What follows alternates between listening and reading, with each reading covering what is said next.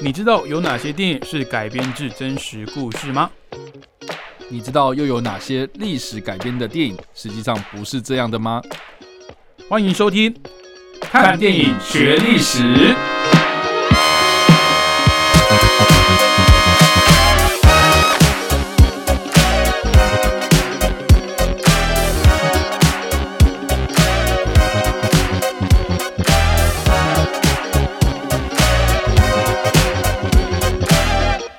Hello，各位听众朋友，大家好，欢迎收听《看电影学历史》，我是主持人伟杰。我是主持人叉叉 Y。好，那今天要来跟大家分享的一个历史人物哦，我觉得又是一个大家都知道这个名号，但是你真的说他有什么事迹或者做了什么事情呢？好像又说不出个所以然，呃，又说不出个所以然哦。就是来自十五世纪一四一二年一月六号出生的圣女贞德。哦我想这个圣女贞德这个名字嗯，非常的响亮哦，然后我相信大部分人都知道，诶，这一位女中豪杰，但是嗯她真的做什么事情，好像你你现在要问我，我可能也答不上来。对，因为我知道她有很多的作品啦。嗯哦，那嗯其实讲老实话，她的作品我也都只是看过电视上的片段而已。OK，那我想透过很多的宣传啊跟形象，其实 圣女真的这个这个人物的形象是深植民心，但是她确切上哦在历史上做了什么事情哦，是不是可以请叉叉嗯 Y 跟我们分享一下？你知道有一句话这样讲，就是说法国啊，法国这个国家，嗯，就是当他快要灭亡的那个之际哦，啊。只有两种人可以救得了这个国家，嗯。一种人是外国人，另外一种人就是女人。OK 所以大家应该知道说，历史上法国最危急的时候是哪两种人，然后是救了这个国家。说外国人跟女人是吗？对啊，女人啊想当然了就是圣女贞德嘛。是那外国人是谁？就是拿就拿破仑。哦拿破仑 对，因为拿破仑他是科西嘉岛人，啊那科西嘉其实就是法国那个在这个地中海一带的比较靠近意大利嗯哼的一个小岛，然后是后来被法国拿走了这样。嗯，所以科西嘉岛上面的这个来自科西嘉岛的这个拿破仑啊，当时就是因为啊，那个法国大革命之后啊，反法联盟嘛，然后一堆这个其他的欧洲国家对这个法国非常不利嘛，所以是这个拿破仑就在这个时候时势造英雄。嗯其实圣女贞德也是类似这种状况。那啊当时圣女贞德她崭露头角，或者她成长的背景，当时法国跟英国其实在打一场非常非常著名的一场战争，叫做百年大战啊。嗯百年战争啊是英法百年战争，这个听名字就知道说他们打了一百多年，不是打了一百年而已哦，打了一百多年。当然啦，这当他们两个国家在打仗的时候，当然啦，这两个国家在打仗的时候，他们怎么可能知道说他们打了一百年？就是嗯两个国家这样打打打打了，总共一百一十六年啊，OK 前前后后打了一百一十六年。那这场战争到底发生什么事情呢？然后跟大家稍微背景知识一下。对，就是说百年战争发生的原因，其实是因为英国跟法国这两个国家，他们这这个这个在王位的继承上面哦、嗯，一直都有一些纠缠不清的情节。你说英国跟法国的皇室吗？对，这个要跟大家稍微背景知识一下，就是说这个英国跟法国这两个国家，他们在王位继承上面其实是有很大的一个差异嗯啊、因为大部分的这个欧洲国家，他们的这个继承法都是均遵循一个所谓的叫做萨利克法，它有一些规定啊、基本上就是在讲说要怎么样去找王位的继承人，大部分就是讲说啊血亲啊亲找亲戚关系嘛，找血缘关系嘛，对，所以按照这个萨利克法的规定啊，就是说，其实王位的继承人应该是要这个，呃我们大家直觉来想嘛，应该是要国王或是这个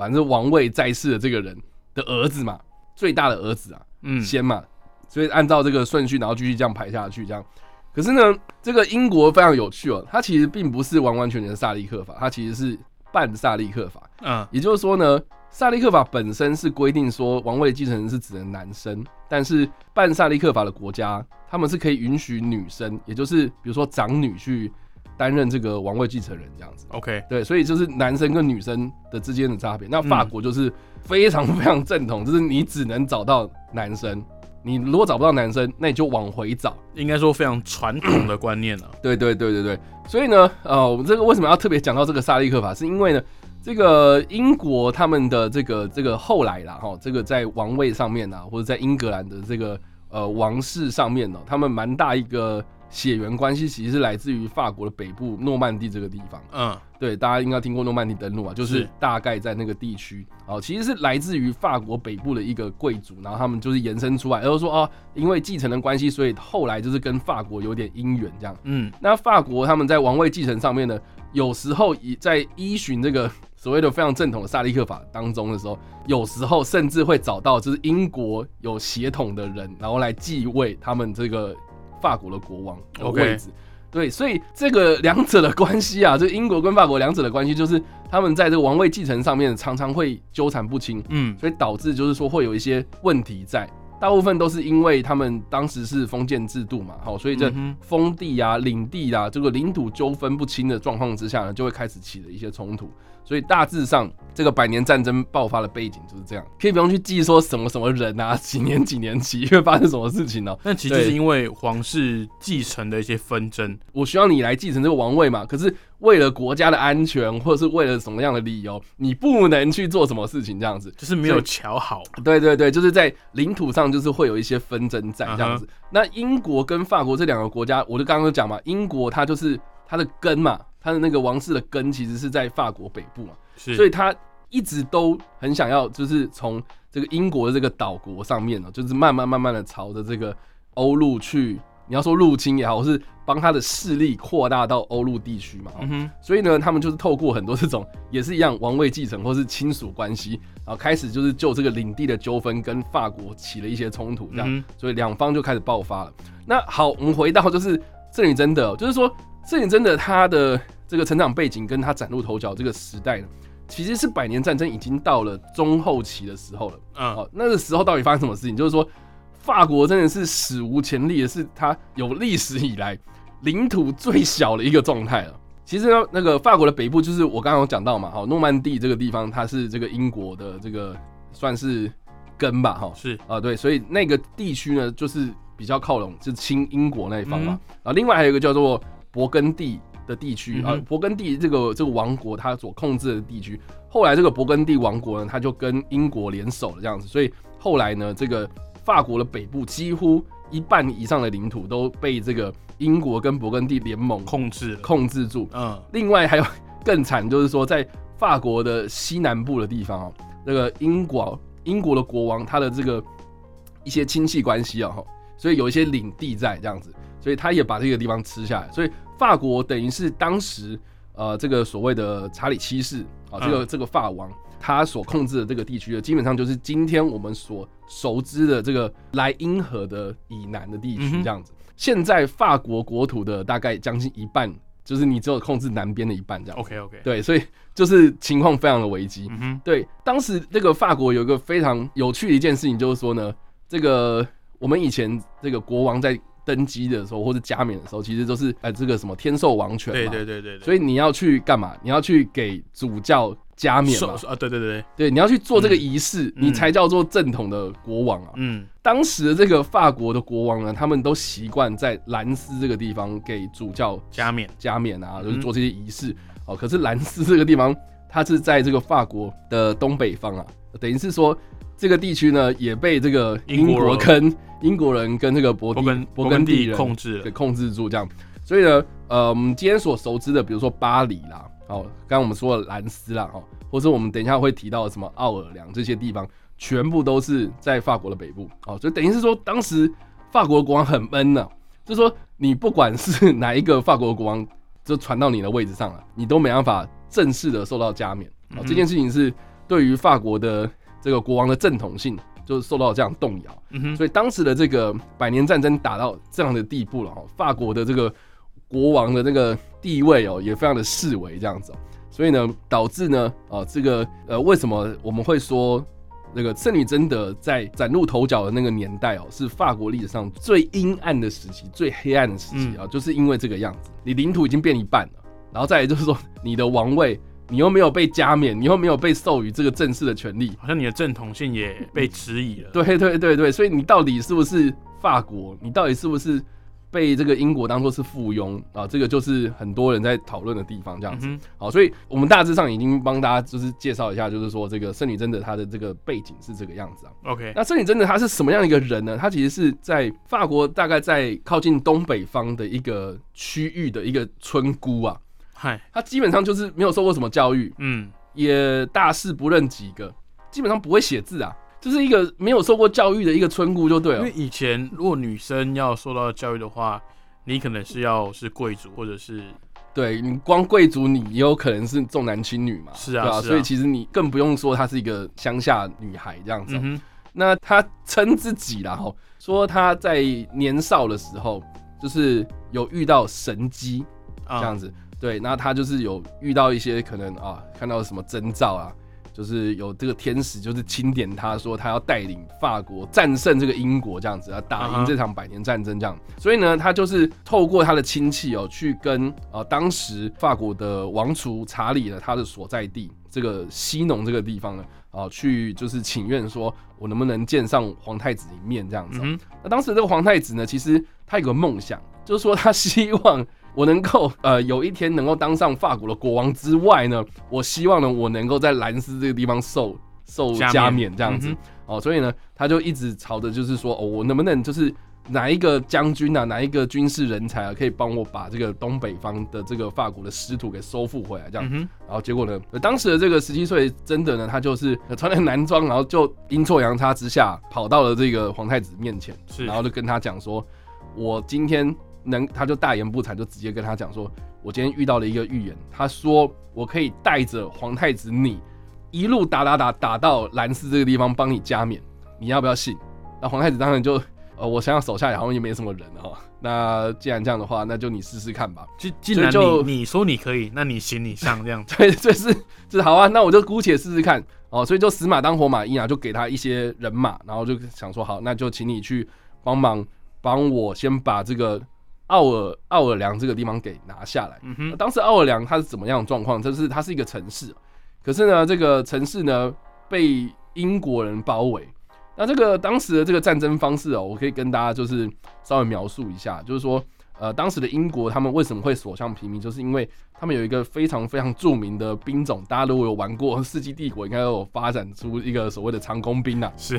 这个长弓兵基本上他并不用太多的装备，就是他很会射箭啊。因为手很长啊，那射的那个距离很远啊，对，就是它是一个范围计啊。对对对对，可是法国当时的这些军力主要还是以骑兵或是这种重装的重装那种，你知道，就是你去看那什么博物馆，穿那种铁甲那种武士对对对，对那样子的重装武士为主嘛，哈，所以他们擅长的是什么？他们擅长的是近战。那所以呢，当你发现说啊，两军在对峙的时候呢，英国他们只要一直射弓箭嘛，嗯，哦，长距离的这样的攻击，然后其实基本上他身体也不用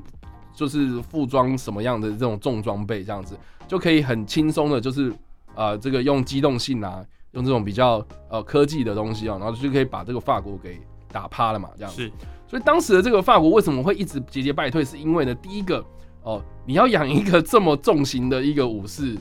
你要你要花的这个不管是食物也好，军粮也好，或是训练也好啊，基本上呢有一个统计啊，我记得好像是一个法国的重装武士、嗯，重装骑兵哦，他等于是可以养五个英国的长弓兵哦。你其你你懂意思吗？就是其实我觉得这个从他的热量啊，从他嗯吃的东西，从他的花费，从他训练的这个所有的装备还有，他身身上的这些盔甲的制造对对对对对对，就是一个骑兵可以抵五个长弓兵，就可以嗯知道说，其实英国是非常的有效率在打这场仗。是。那这样说呢，其实呃，当时的这个战争的状态就是说，如果是法国这一方的话，他会想办法去近战嘛，去接近，就把这个距离拉近，然后去近身搏斗。哦，但是你在远方就已经被这些弓箭给打乱了，这样子。嗯然后呢，这个时候法国人又不敢冒进，哦，所以就开始撤退这样。所以呢，就是一直在撤退，一直在撤退，然后导的导致的就是军心啊，哦，士气就非常低落这样。是所以当时这个圣女贞德，你觉得他会有什么样的策略吗？你觉得他是一个村姑？你觉得他会学习什么样的兵法吗？就是因为他脑袋空空，什么都不会啊，就只会叫这些他底下的这些人啊，甚至是我刚刚说的皇太子，就是给他这些兵嘛，哈，是就说好，那你就去做嘛，他就只会叫他们做什么，就是叫你们冲这样子，所以他就叫底下的这些骑兵哦，而是说你们就给我直接往前冲就对了这样子，所以呢就打破了以往，就是说为什么法百年战争当中法国人一直都不敢哦，就是进攻啦，或者为什么为什么一直在撤退哦，这个他突破了这个。阴错阳差的这个盲点，这样，所以呢，一旦这个距离被拉近，那法国就有胜算在这样子。那英国他们只要被突破了这个防线的话，那基本上呢，他他的这个你要说这个士兵本身的这个防防护装备也好啦，哦，或是这个士兵的组织也好啦，哦，他们就是缺乏骑兵嘛，所以其实基本上哦，法国就有这个胜算这样。是，所以当时的奥尔良这个被围困的时候呢，这个圣女真的他做了什么样的事情？就是他就是就是就是忙。盲目的冲，因为因为他没有受过军事的训练，所以他也不可能说呃是什么军事的奇才这样子。对对对对。可是当然我们后来来分析研究说啊，因为英国主力的部队是长弓兵嘛，那其实呃法国的这些骑兵啊，这些重装骑士为主的话，他们其实只要拉近跟长弓兵的那个距离，他们的优势就没那么大。没错，所以对基本上呢，当时的这个圣女贞德呢，他就是从这种小规模的战斗。一个一个啊，就把这个奥尔良周边的所有的城镇给拿下来了，这样子哦。所以呢，当时的奥尔良呢，他在周边的这些城镇呢，都被圣女真人拿下来之后呢，他就真的就是实现了他对于这个皇太子的诺言，就是说，好，我帮你把这个奥尔良拿下来，然后再一路的往这个东北方前进，这样子。然后确实也真的最后实现了，就是皇太子他的这个美梦，就是他要在兰斯这个地方加冕，加冕。嗯哼。他就成功的哦，让这个后来成为查理七世这个皇太子，在这个一四二九年的七月十六号的时候加冕成为法皇这样子。但是这个查理七世啊，大家听听听这样听下来会觉得说，哇，他用人不俗嘛，对不对？哇，他找到了这个圣女贞德，然后真的就是会啊，给他什么样的一些好处啊，帮他变成是一个什么法国民族英雄哦，当他。戴上那个王冠之后呢，他整个人那个性情都变了，这样子。第一个就是说，OK，他当上这个法王之后，他要面临到什么样的问题？就是说，你你能够把师徒给收回来，你能不能守住是个大问题嘛？嗯，所以呢，他又回到了他原本的那个老路啊，就是说，OK，我们今天就不要再攻了，拜托，我们就还是一样用我们的重装的骑士把这些东西给守住，我们不要再进了，我们就退在这里就好了。嗯，我们已经拿下了这个。巴黎了啊，我们已经拿下了这个兰斯了，好不容易啊，对不对？好，我们就守住，我们不要再这样子继续做下去了。因为第一个，你打仗要花钱嘛，对。第二个就是说，你这个摄影真的一直在外面，都一直在讲说什么我要攻哪里，我要攻哪里，我攻哪里哦，你是不是会反面的，就是激起对方要想要把你给拿回来这些啊土地的一些欲望这样子？嗯哼。所以呢，他就有一点对圣女贞德呢啊开始就是有点消极的态度这样。所以当时的这个圣女贞德呢，他。在这个呃查理七世即位之后呢，他就一直请愿说我要把这个巴黎给夺回来，这样，嗯，所以他就呃在这个阴错阳差之下，哦，就是在围攻这个巴黎的这个过程之中呢，哦，就就就就意外的这个中箭落马，然后呢，呃，他也受伤了这样子，然后就的就被这个呃当时这个呃勃艮第的这个士兵给俘虏了这样子，嗯哼，然后所以当时的这个。这个这个伯恩利把这个圣女真的给抓起来之后呢，这个呃查理七世呢，他其实陷入一个非常尴尬的状态，就说等一下哦，圣女真的他要去攻击这个东西，不是不是我同意的啦，啊，就是说，就是第一个是我没有叫他去做，可是他一直要去做，所以我就有点放任，我有点消极，然后结果他没想到他真的去干了这样，哦，所以这个我该怎么办呢？啊，他也不想要去捅这个篓子，嗯嗯，捅这个马蜂窝，我们好不容易我已经登基了，你不要再给我搞这一招这样子，哦，所以。就后来就协商的过程之中呢，这个勃艮第人呢就把孙颖真的给给给俘虏起来之外呢，就交给了英国人去审判的这样子，对，把他当成一个战犯交给英国这样，没错。所以这个勃艮第这个地方呢，他们就立场也非常尴尬啊，所以就说好啊，那我们就来审判哦，真的他到底该怎么样下场就对，所以他开始就是就是。啊，你知道有很多人就开始指控说什么啊？他他他穿男装嘛？啊，那个女生穿男装，当时哦其实是不允许的哈，就是被指指控是异端学异端邪说了，所以就找了很多那种神职人员啊，哦，比如说什么主教啦，什么什么人，然后就开始就是去看他这个人的行为，然后针对他的一些所作所为去呃做一些批判这样子。啊，当时呢，呃，确实有一些，比如说主教啦，或是一些宗教人士、神父等等，就是劝，呃，这个圣女真的你要。你要你要你要签一些字这样子，你要签放弃啊，你要签啊，对我我我是异端学说，我放弃我自己的信仰，然后我我要回复，我要忏悔这样之类，你要你要签这些文件这样子，呃，可是呃这个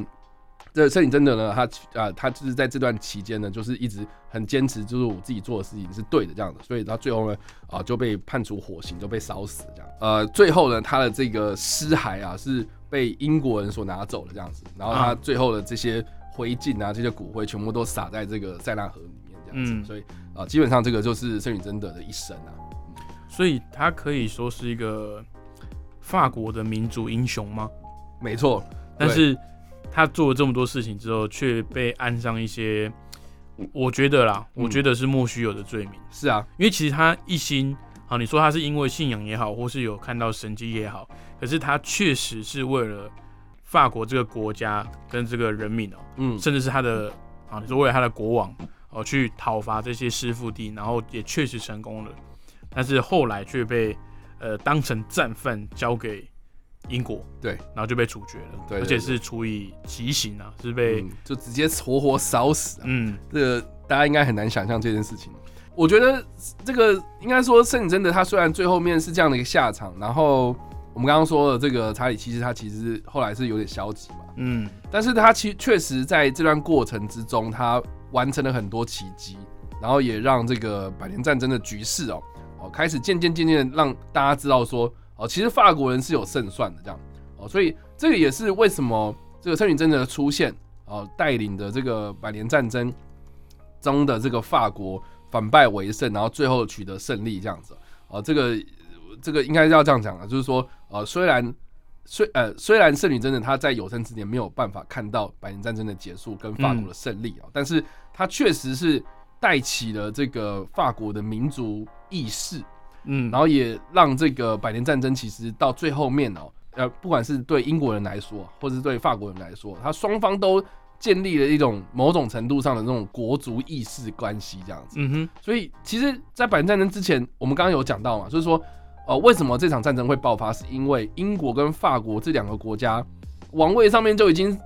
分不清楚了嘛？你到底是英国还是法国人？我们都没差这样子。然后到最后面，哎，因为这场战争的关系，所以我们知道说，哦，什么样才叫做英国人？什么样才叫法国人？然后法国人该要有什么样子？我们的民族意识是什么样子的东西？对，那个建立起这样的一个概念之后呢，才让这个法国跟英国呢开始就是哎两个国家开始慢慢慢慢分的比较清楚这样子。嗯嗯。所以这个也是百年战争的一个我觉得蛮重要的一件事情。那我可以说是女真的可以是呃扭转了整个英法百年战争的局势嘛？当然啊，当然啊。然后另外还有一一个就是说呃我们刚刚有提到嘛，应该说战争方法上兵法上面的运用啊，然后说英英国。或是法国，他们都知道说他们自己的优势在哪，然后也都知道说其实呃这个所谓的你知道啊，我们刚刚有提到嘛，就是说你因为王位继承的关系，所以你会有什么领地啊、封地有的没的，就是说这个在这场战争结束之后呢，这种封建制度又有很大的一个翻转啊，就是说贵族他们在统治状态之下，他们要怎么样去呃运用自己的军力，然后武器、人能力等等这样子，然后来。来来有握有这样的筹码，然后让这个王室啊有更多的这种呃未来可以去跟人家谈判啊这样子。嗯，所以其实呃在战术上或是武器上啊，或是在政治上啊，其实都对英国跟法国双方来说都是有很大的影响。这样子是嗯。好，那有关于这个圣女贞德，其实它相关的衍生作品很多，不管是在文学上还是影视上啊。那是不是最后几分钟跟我们听众朋友分享一下，有什么呃，我们以电影来讲好了，我们是不是挑几部呃著名的电影来跟听众朋友推荐？OK，我自己个人呢，我自己非常的喜欢，就是一九九九年在这个法国啊，由卢贝松所拍摄的一部，就是以圣女贞德为背景的，叫做。卢贝松之圣女真的。这个电影命名方法，我真的觉得百思不得其解。对，或是呃，它有另外一个副标题啊，叫做“万丈光芒”，啊，看好好难念，万万。万丈光芒，是。对，就是摄影真的之万丈光芒或者什么的，就是大家可以去查，就是卢贝松拍的啦，哈，就是他所指导的这部片。然后这部片我觉得最特别是说，他虽然是法国人拍的，可是他是在讲英文这样，对对，他是用英文发音的。嗯然后里面的这些演员们其实也都是有这个欧洲血统的这样啊，特别是饰演这个孙允贞德的这个密拉乔瓦维奇，是在后来哦、因为《恶灵古堡》系列的关系，然后非常有名嘛。嗯哼那当然，其他还有像是比如说达斯汀霍夫曼啊，嗯哦，约翰马克维奇啊，费唐纳维啊等等这些嗯，然后其实都是都是非常大咖的演员，对，都演员非常非常大咖。就是卢贝松他本身就是一个很有号召力的导演，是然后再加上说他当时跟这个米拉乔维奇是哎、有一点点情愫关系的哦，哦所以就让他当女主角这样子，然后再来就是有很多这种配角都是都是这种非常大咖的演员这样。然后加上说，其实这部片我觉得它的风格非常特别，是因为呃过往都会把圣女贞德当做是一个神圣不可侵犯的一个圣女啊，哦，她是一个圣人哦，所以所以有很多这种神圣性的东西哦，其实在过往的那些比较旧的作品当中都会去探讨到它的神性这样子。哦，对，可是。一九九九年的这部片，我觉得它打破了某种大家对于这个圣女贞德的这种刻板印象。嗯哼，他开始就是去针对圣女贞德的这个信仰本身提出很多质疑。呃，像哦当中我觉得啊、当然啦，它就是他当当中里面呈现这种还原历史啦，或是比如说我刚刚说说的那一段嘛，就是说那个查理七世他很想要去兰斯即位，然后加冕等等这些，在电影里面当然都会介绍到。可是我觉得最特别的就是说他在后面其实蛮大一个篇幅是描述圣女贞德他被抓了之后，嗯哼，他跟他的良心之间的对话。那这个饰演他的良心的这个人呢，就是达斯汀霍夫曼。他在片中就是有点像是穿着斗篷，然后在监狱之中哦哦，就是圣女贞德他自己本身在独处的时候呢，他就是不断的跳出来跟他对话，说哦，你当初你当初为什么说你看到神机？你是看到什么神机？然后圣女贞德可能就想说，哦，我看到了某一把剑哦，武士的剑，然后就是从天空上，然后这样啊，那个这慢慢慢慢掉到草地上，然后被我捡到这样。嗯，然后他说，嗯、有可能是什么什么骑士路过，然后那个啊被杀了之后，然后那个掉了一把剑啊，所以啊，或是什么什么那个剑，然后就这样无缘无故就跑到那个沙沙草地上面，为什么你要说那个是上天派下来给你的那把剑这样子？所以达斯汀霍夫曼的角色是是他的良知，他的对，是是内心对话，就是他不算是一个真实的角色这样子。对对对，所以就是你知道，就是卢贝松用这样的方式，就是有点超现实啊啊！嗯但是他在当中之中，我我我觉得他他带给我们大家就是一种你知道对圣女贞德的一种人性上的哦描述。我觉得他是去解构圣女贞德这个角色，因为后世很多人的形象都把他给神格化了嘛。对对对，对更是因为对他的动机是说，哦，我是有这个看过神机的，是天使派我，是天使指派我去帮这个法国作战的，去帮法国征征战的哦。嗯所以罗贝松算是一种呃，让他更趋近于哦，其实他只是一个普通的一个农妇而已啊。就他是一个血肉之躯啊。对，就是他，他嗯其实也是普通人，但是在呃当下他经历的呃非凡人所能想象的一些经经历跟遭遇。对对对，然后所以我觉得这部片很特别，就是说它的风格也好，或者它的剖析历史的角度、切入的角度也好，我觉得都是以往这个你在讲圣女贞德的电影作品哦，非常非常特别，因为他是公开的去挑战他的这个神性嘛，嗯所以这个也是为什么这部片后来也蛮大的一个争议，是因为呃，他拍出了就是大家不敢说的东西。对，对，所以这个卢贝松啊、这部片啊、这部片它虽然我自己个人觉得很棒啊，但是它也是毁誉参半啦。啊，嗯很多人就批评说这部片在乱搞就是是乱讲这样。就呃商业的，不管是呃商业价值上，或者是他后来的传散的这个知名度来讲，其实一九九九年的这个卢贝松的版本，确实是在影视作品上一个非常重要的作品。没错没错，嗯嗯好，那我们今天所介绍的这个历史人物呢，就是一四一二年一月六号出生的圣女贞德。哦，那推荐的相关作品呢，有一九九九年卢贝松导演所执导的电影哦，由米拉乔阿维奇主演的哦，这个卢贝松之圣女贞德。好，那想知道更多电影的冷知识跟背后的趣闻的话，欢迎去呃追踪叉叉 Y 的脸书粉丝专业叉叉 Y 视觉动物，以及他的 YouTube 频道叉叉 Y 跟你看电影，还有他的 IG 跟 Pockets 也有定期的在更新许多影视相关的消息，有兴趣的听众朋友也可以追踪一波啦。那我们看电影学历史，除了在广播电台播出之外呢，也会有上传到 p o c k e t 上面哦。所以如果平常是有收听 p o c k e t 习惯的听众朋友，到任何的平台上面去搜寻“看电影学历史”，就可以找到我们的节目喽。好，那我们看电影学历史，下个礼拜同一时间空中再会喽，拜拜，拜拜。